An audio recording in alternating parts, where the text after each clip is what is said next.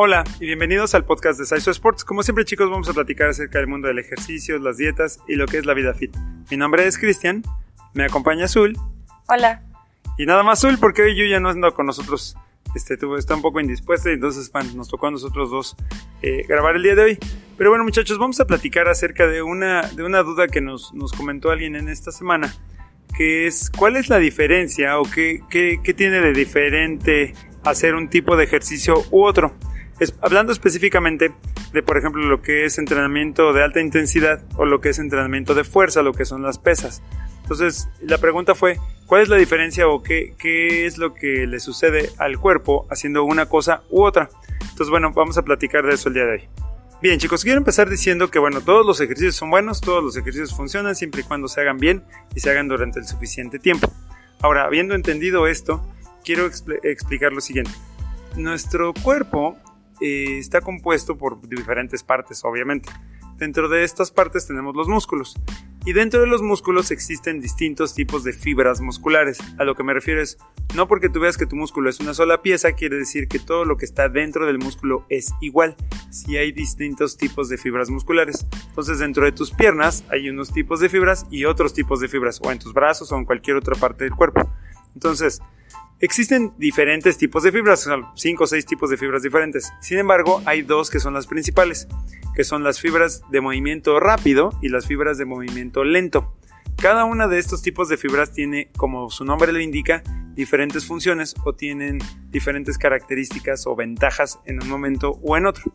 Entonces, la diferencia cuando tú haces un tipo de entrenamiento o el otro es el tipo de fibra que tú utilizas. Entonces, si tú haces entrenamiento de pesas, por ejemplo, que normalmente los movimientos son más lentos y con más peso, estás utilizando más fibras musculares de movimiento lento, las cuales tienen características de aguantar o soportar mayores pesos y soportar eh, cargas más grandes. Y también ordinariamente tienen capacidad de crecer un poco más, o sea, se, se abultan más fácilmente.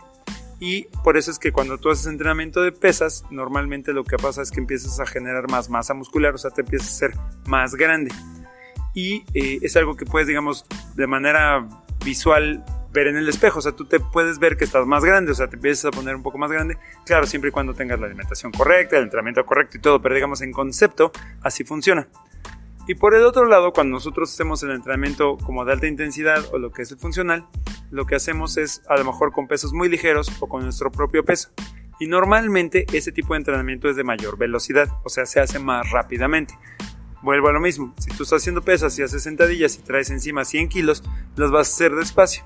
Y si tú estás haciendo entrenamiento de velocidad o de, digamos, lo que es el, entrenamiento de alta intensidad, lo estás haciendo sin peso, pues lo puedes hacer mucho más rápido.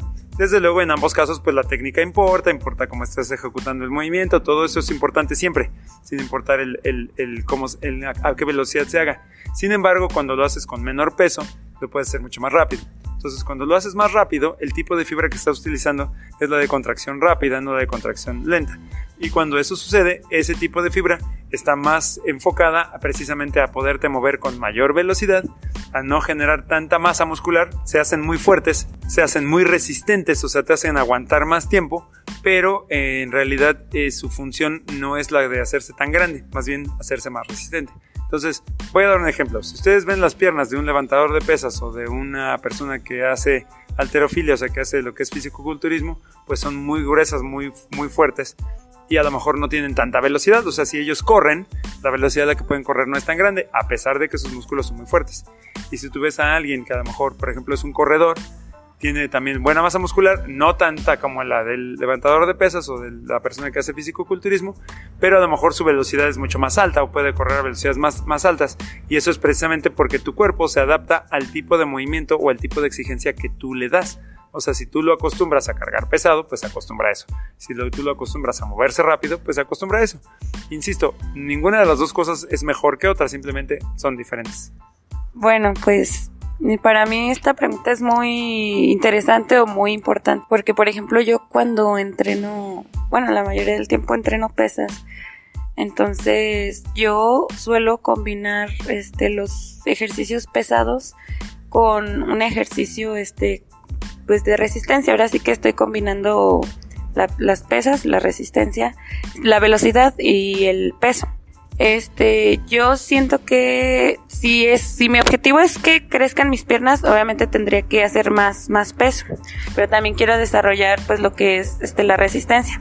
Y eso me sirve al momento de estar haciendo pesas a pues ahora sí que no, no pare en las repeticiones, conseguir más, más resistencia.